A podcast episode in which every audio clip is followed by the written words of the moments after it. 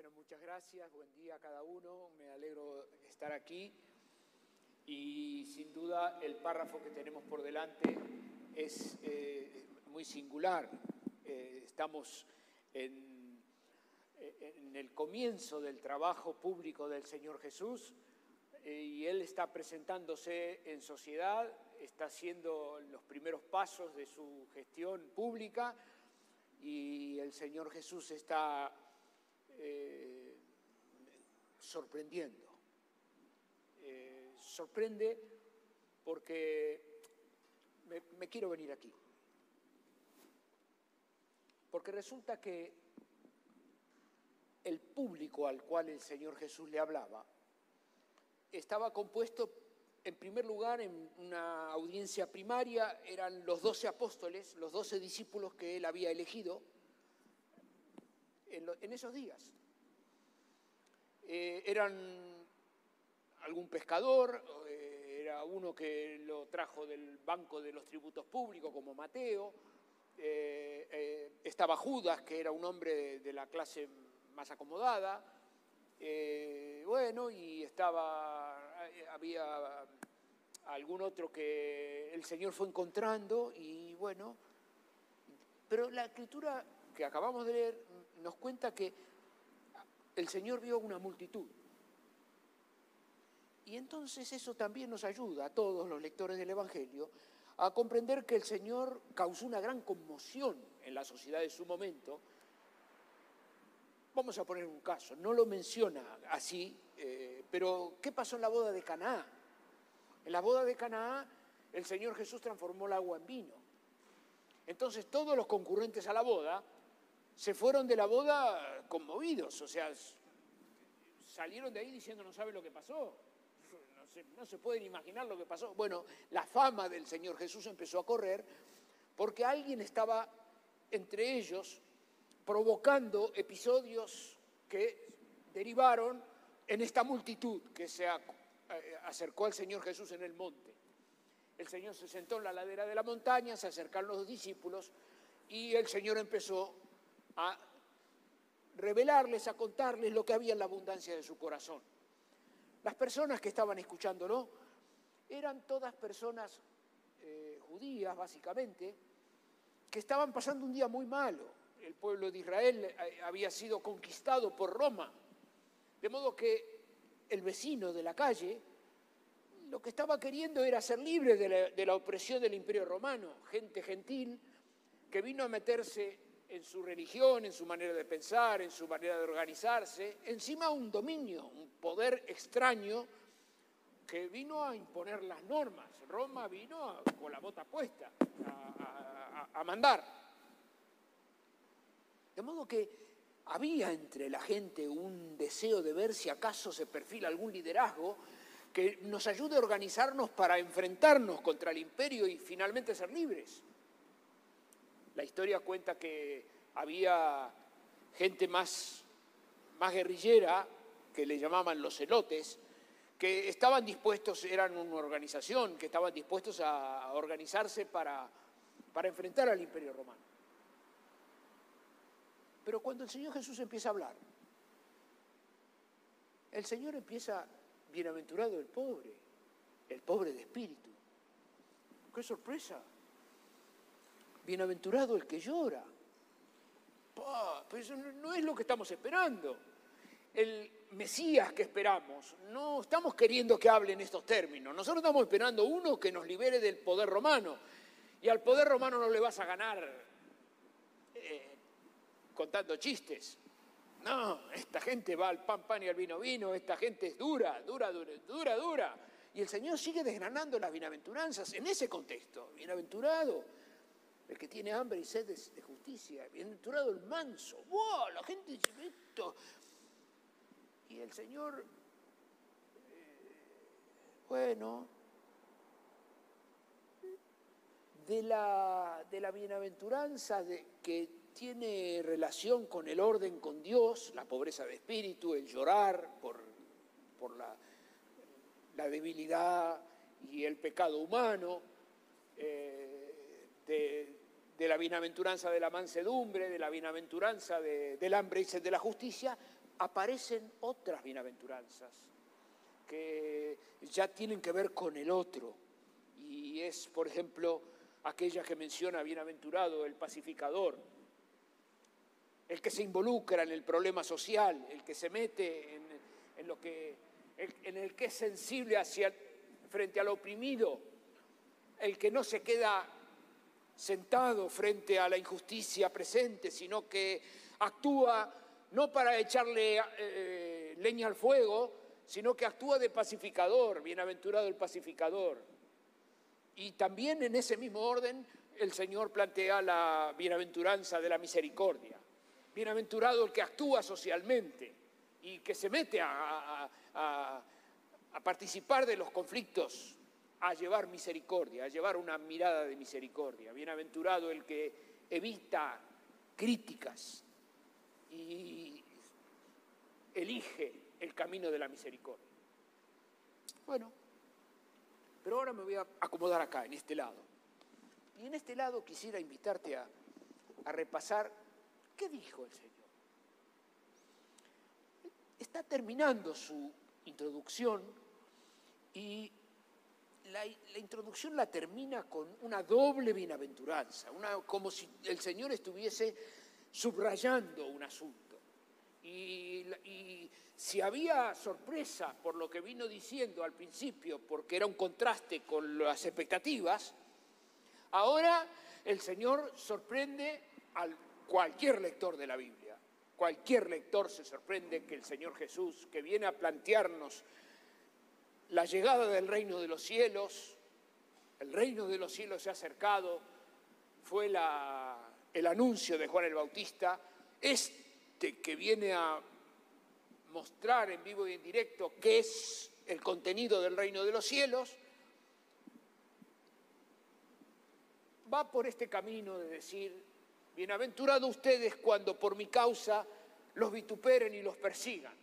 Oh, esto es inesperado, pero si había alguna cosa inesperada era esta. ¿eh? Dice, bienaventurados son cuando, bienaventurados los que padecen persecución por causa de la justicia, porque de ellos es el reino de los cielos. Bienaventurados los que padecen persecución por causa de hacer las cosas rectas.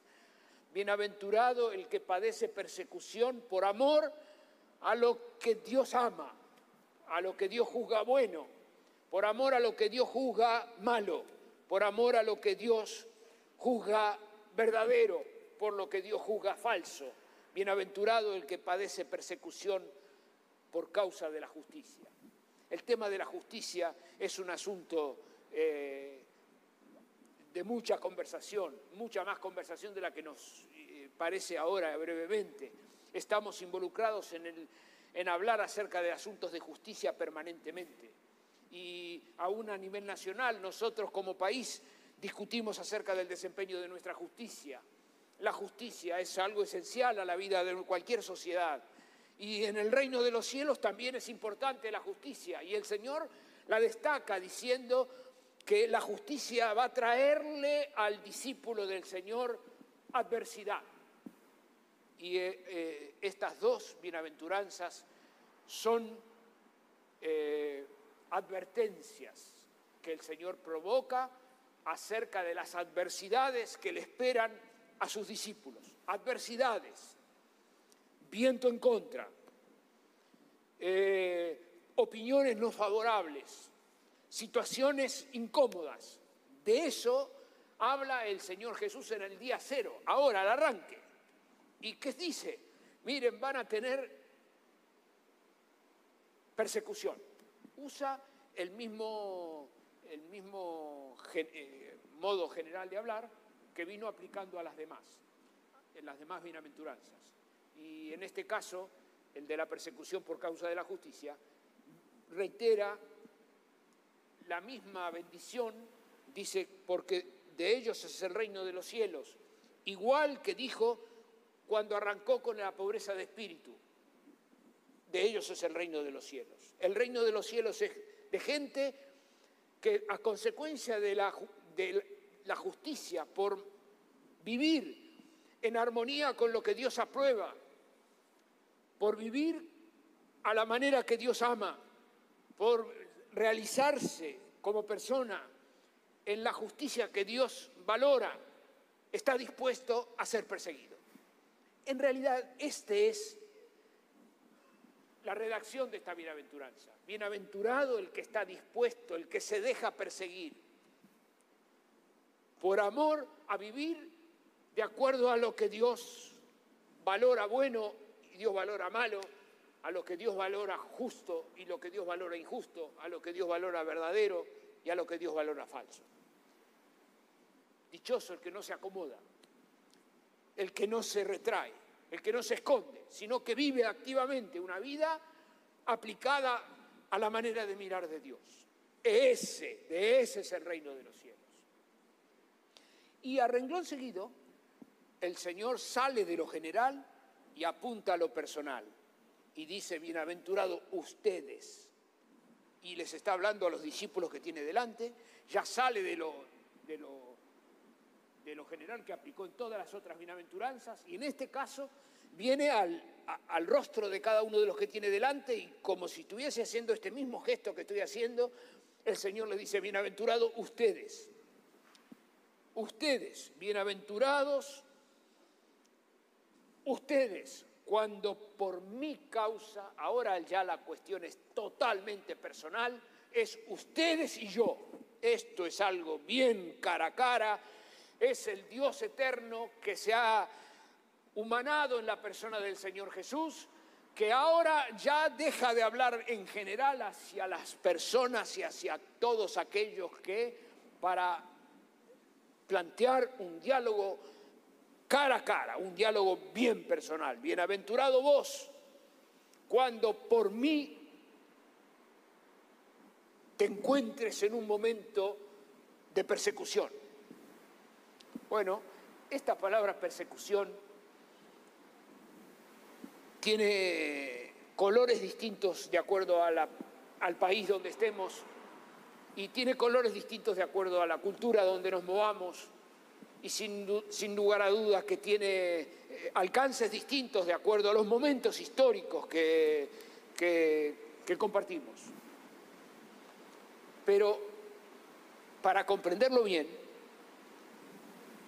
cada uno poder darle la dimensión y el alcance que haga falta, podemos ir al, origen de la palabra perseguir para encontrar un denominador común. Y el denominador común de esta, de esta palabra es ahuyentar. Perseguir es ahuyentar. Es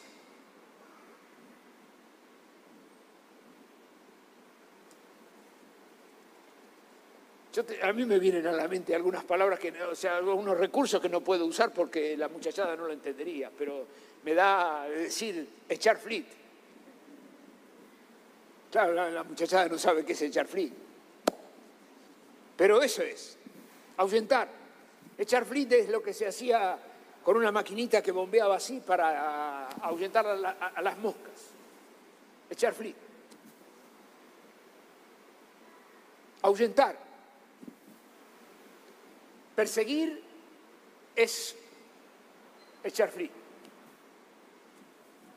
Y este, esta cultura que compartimos se ocupa de echar frío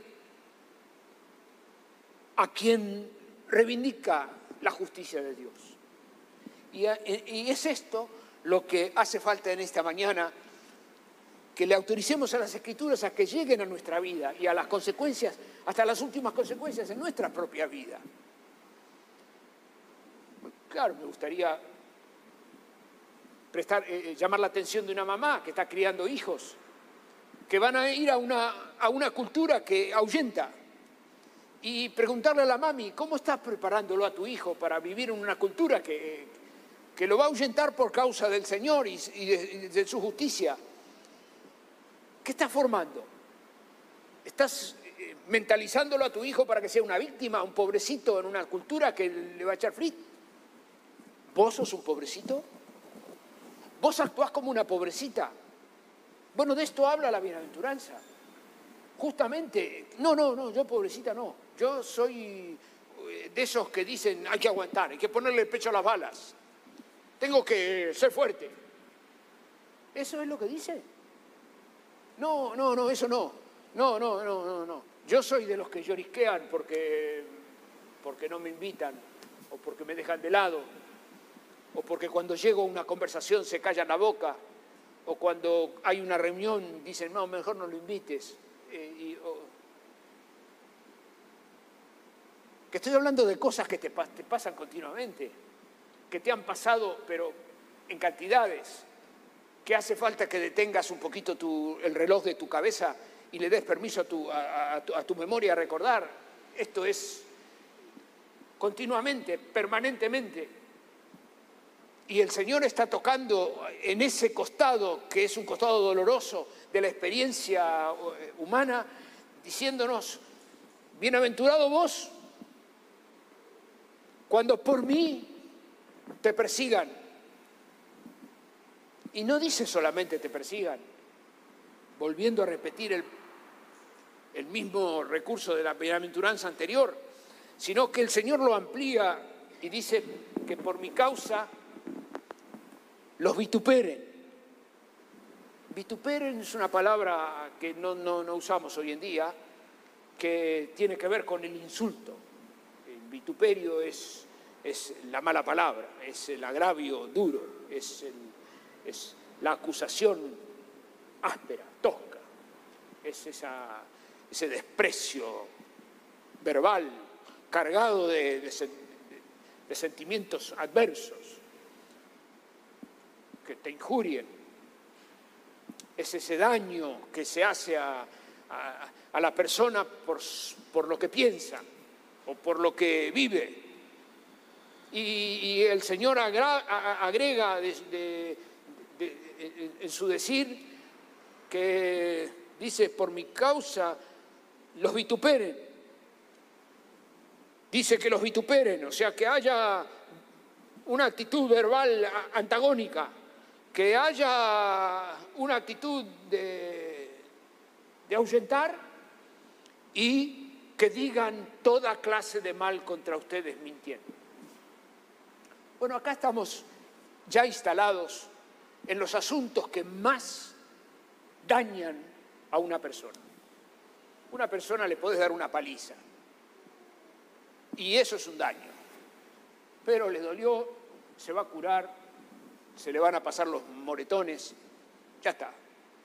Pero cuando estamos hablando de hablar mentiras, calumnias, estamos hablando de daños morales muy profundos, que dejan huellas y cicatrices muy hondas, de las cuales cuesta mucho, mucho curarse, sanarse, porque estamos hablando de los auténticos daños que recibimos las personas y que nos infringimos las personas. Y acá el Señor Jesús lo plantea claramente. Atribuirle a una persona cometer falsamente, atribuirle falsamente a una persona cometer un delito es, un, eh, es una acción que está penada por la ley. Hasta hace muy poco en la Argentina estaba penado por la ley eh, de cárcel, eh, eh, los delitos contra el honor. Hoy en día esos delitos se recompensan con dinero en la justicia civil. Y el Señor está advirtiéndole a un grupo de personas que recién lo conocen o que están recién familiarizándose con Él, y el Señor está hablando con ellos de un asunto que es medio raro, ¿no? Para una persona que está queriendo poner en marcha un, proyecto de largo plazo que arranque con una advertencia de este tipo. Es, es raro, pero es propio de la verdad de Dios, es propio del Señor que ama y es propio de quien sabe lo que va a pasar, porque por otra parte los que estaban ahí no se puede decir que eran creyentes o personas muy resueltas o muy decididas a seguir al Señor ni a obedecerlo. No, eran personas nuevas, más bien curiosas, más bien interesadas, más bien simpatizantes, a las cuales el Señor Jesús le dice, bienaventurado cuando por mi causa te insulten, te echen frit y digan toda clase de mal contra vos. Bueno, el toda clase de mal contra vos también hay que meditarlo, porque el toda clase de mal contra vos incluye el área A, el B, el C, el D, el E, el F, el J, el K y el M y el N. Toda clase de mal contra vos mintiendo. De modo que yo no sé qué cosa puede hacer enojar a una persona más que esto. Yo no sé si vos habrás visto alguna vez a una persona indignada, pero esto es una causa de profundísima indignación. Nos causa un enojo de indignación. Escuchar que alguien se atreve a hablar mentiras mintiendo. Eh, mentiras en nuestra contra, si está diciendo mentiras está mintiendo, ¿no? O sea, Pero ahora cuando el Señor Jesús habla de esto, dice, bienaventurado el que se deja, el que se deja perseguir por mi causa. Acá está la bienaventuranza. ¿Por qué bienaventurado? Porque está dispuesto por mí a dejarse perseguir, a dejarse injuriar. Bienaventurado el que está dispuesto a cruzar el dolor que representa una injuria por amor por causa de mí. Y esto es un asunto que yo te convido en el nombre del Señor a repasar en este momento. Porque es muy difícil encontrarle una respuesta a la existencia de la iglesia de Jesucristo 20 siglos después si no entendemos esta bienaventuranza.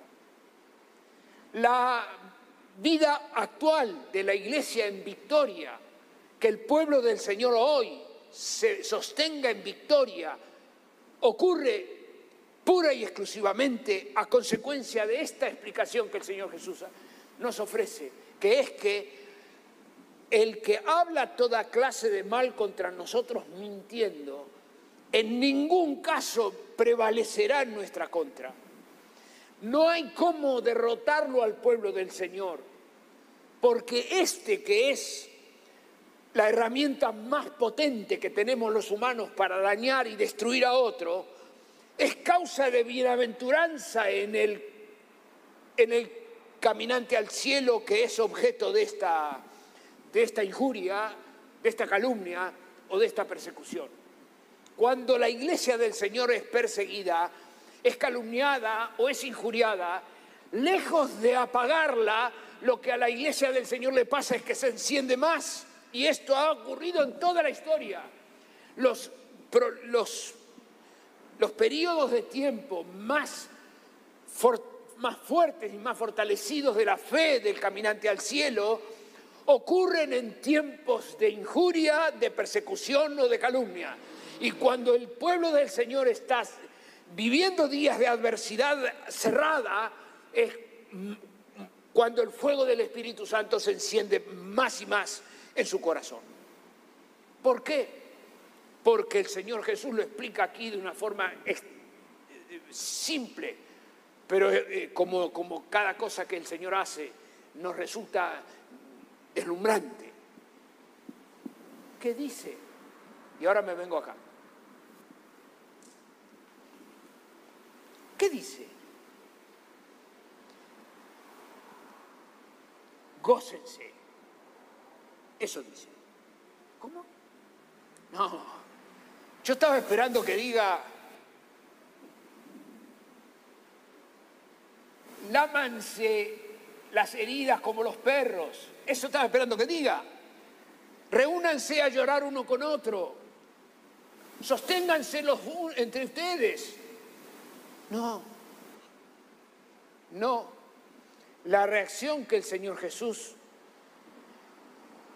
plantea es gócense. Uh, esto, esto está lejos de lo que la gente estaba esperando escuchar, ¿eh? estaba lejos. Que las personas, el auditorio que el Señor Jesús tenía, no tenía previsto escuchar que el Señor Jesús iba a decir esto. Lo de la persecución, lo de la injuria, lo, lo, lo del mintiendo, No, pero que ahora las, la respuesta que el Señor, el camino de salida que el Señor Jesús abre es el camino de gócense. ¡Uh! Esto es, esto es contracultural total, total. Esto es... Y por la gracia de Dios, el Señor Jesús no nos deja en un planteo masoquista de decir, gócense, mátense de risa, que los están, hablando, están hablando mal de vos, reíte, vení, vamos a reírnos un rato, están hablando mal de vos. No, no es así. No, no, el gozo tiene un contenido que te convido a, a recorrer para terminar. Gócense. Porque vuestro galardón es grande en los cielos. ¿Cómo? Gócense. El Señor está en el día cero hablando sobre la historia de la iglesia. El reino de los cielos llegó y el, la cabeza del reino, el rey del reino, está hablando acerca del desarrollo en la historia del reino. Está hablando cómo va, qué va a pasar, lo está diciendo en el día cero. En el día cero no hay nada, hay apenas discípulos recién convocados y hay gente simpatizante, no hay nada. Pero el rey del reino está mirando la proyección histórica del desarrollo del reino hasta el día de hoy. ¿Y qué está diciendo? Le está diciendo a gente que ni sabe que existe el cielo, ni tiene previsto eh, eh, algún día pisarlo, le está diciendo, le habla de un galardón. ¿Cada qué? Nadie nos habló de galardón. ¿Qué es galardón? El Señor Jesús está anunciando la llegada del reino y está diciéndonos a todos, hay un galardón en el cielo, existe una tal cosa como galardón en el cielo. Y eso es una novedad desopilante que ofrece el Señor Jesús. Él lo dice inaugurando este asunto de que hay un más allá trascendente y que en ese más allá trascendente no solamente hay eh, ángeles, sino que hay personas. Vos. Bienaventurado vos cuando por mi causa te vituperen, porque vos vas a recibir un galardón grande en el cielo. Muy buenísimo, buenísimo. Pero tenemos que eh, ir despacio y eh, eh, permitirle a la, a la verdad de la palabra adquirir su contenido. ¿Por qué Jesús dice eso? El Señor Jesús dice eso el día cero porque Él sabe la obra que viene a cumplir porque Él sabe las razones últimas por las cuales está en la tierra.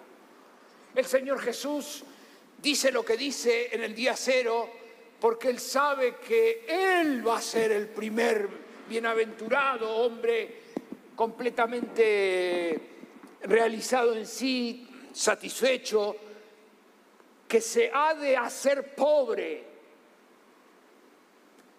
Siendo rico se hizo pobre para que mediante su pobreza nosotros fuéramos enriquecidos. Esa es la palabra de los apóstoles. Que el Señor Jesús hizo pobre, sí. Que se humilló a sí mismo, sí. Tomando forma de siervo, sí. Haciéndose obediente, sí. Hasta la muerte, sí. Y muerte de cruz, sí. Eso no lo dice el Señor Jesús en el Sermón del Monte, pero es el desarrollo que viene, es lo que el reino va a hacer, es lo que el rey va a hacer. ¿Qué va a hacer? El Señor va a ocupar la cruz, el Señor va a morir una muerte que no era para Él, Él aceptó un lugar que no era propio y abrió, abrió, habilitó el camino mediante el cual la santidad de Dios, la justicia santa de Dios, cargó sobre el Señor Jesús el peso de tu maldad y de mi maldad. El Señor cargó sobre su cuerpo el la cuenta que nosotros fuimos acumulando en contra de la justicia, ante la justicia santa de Dios. El pecado no se explica, el pecado se paga y Cristo pagó por nosotros. Él pagó nuestra cuenta.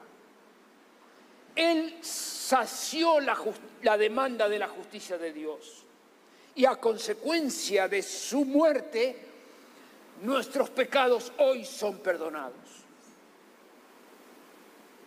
Pero el Señor Jesús no quedó en la tumba, sino que se levantó al tercer día triunfando sobre el imperio romano venciendo sobre los religiosos que lo mandaron matar. El Señor Jesús derrotó a la, a la turba de personas que quisieron que el Señor Jesús fuera crucificado. Al tercer día el Señor Jesús resucitó.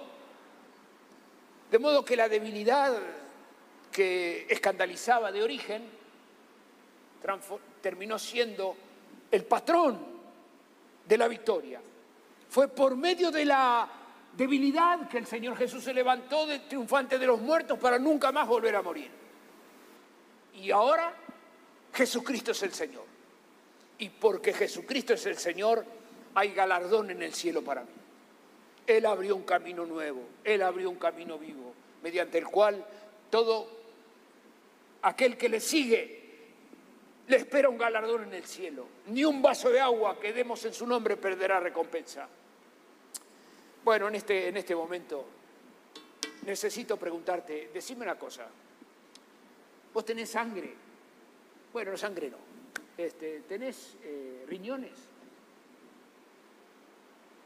Y vos me vas a decir, y sí, yo creo que sí. Claro, hasta el día que tenés que ir a hacerte ver y, resulta que están teniendo dificultad tus riñones. Ese día te das cuenta bien qué valiosos son los riñones. Bueno, con la, con la esperanza de que nos espera un galardón en el cielo nos pasa parecido. ¿Hay galardón en el cielo? Y sí, yo creo que sí. Eh, me parece que sí.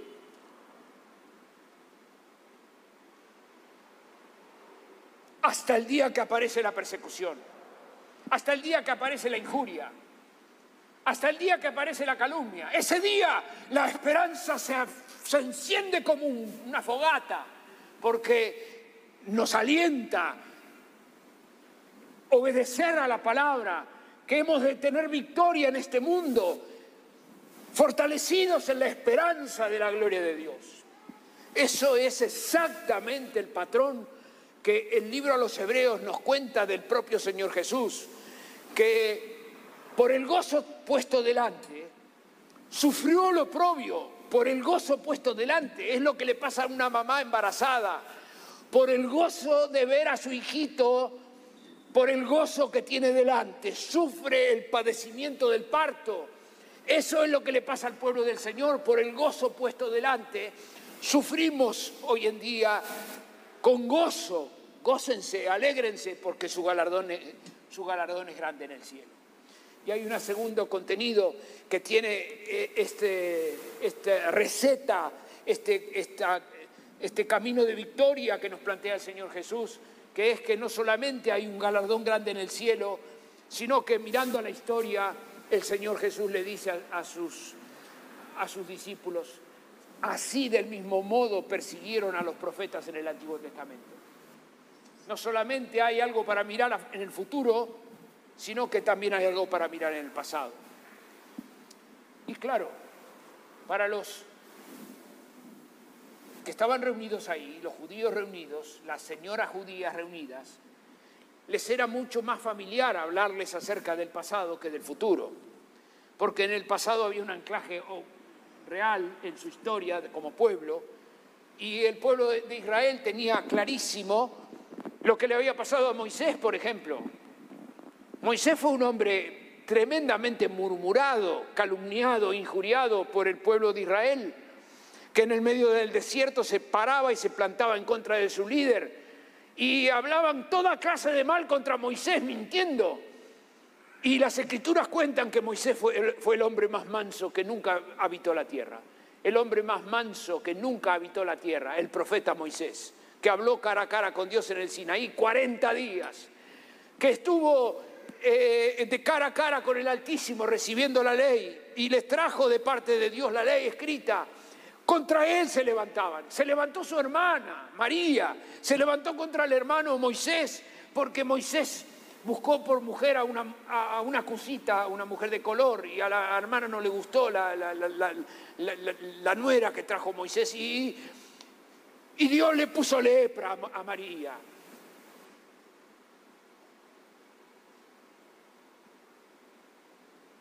Que se levantó Coré, Coré, Coré era uno de los líderes del, pueblo. Y se levantó Coré. ¿A qué? A decirle a Moisés, estamos hartos de vos, Moisés, estamos cansados de escucharte, siempre vos y Aarón hablando. Ahora queremos cambiar, queremos un cambio, queremos cambiar la conducción. ¿Qué se deja? Salí, salí, Moisés. ¿Qué? Coré, Moisés, injuria, gente persiguiéndolo. Oh, es leer el Antiguo Testamento y ver la paciencia. El pueblo de Israel levantándose contra Moisés diciéndole, eh, nos trajiste al desierto para que muramos. Llévanos de vuelta, nos queremos volver. Si llegó tanto, tanto el fastidio que no se cansó Moisés, se cansó Dios de este pueblo. Y le dijo, ustedes, ninguno de ustedes va a entrar a la tierra. Ustedes van a quedarse en el desierto hasta morir todos. Se murieron hasta los de los doce espías que mandaron a mirar la tierra, los diez que vinieron a diciendo cosas feas, también murieron. No, no van a entrar. Ese es nuestro corazón. Ah, quería decirte, orá por el que te maltrata. Orá por, el que te persigue. Presentalo a Dios con misericordia. Orá por aquel que te está, que te está injuriando. Sea activo en la oración. Y de paso que estás orando, orá por no maltratar. Orá para que el Señor te libre de injuriar. Orá para que el Señor te libre de usar tu lengua para mortificar a tu hermano. Y termino. Gócense. Gócense Ahora digo yo, el galardón en el cielo.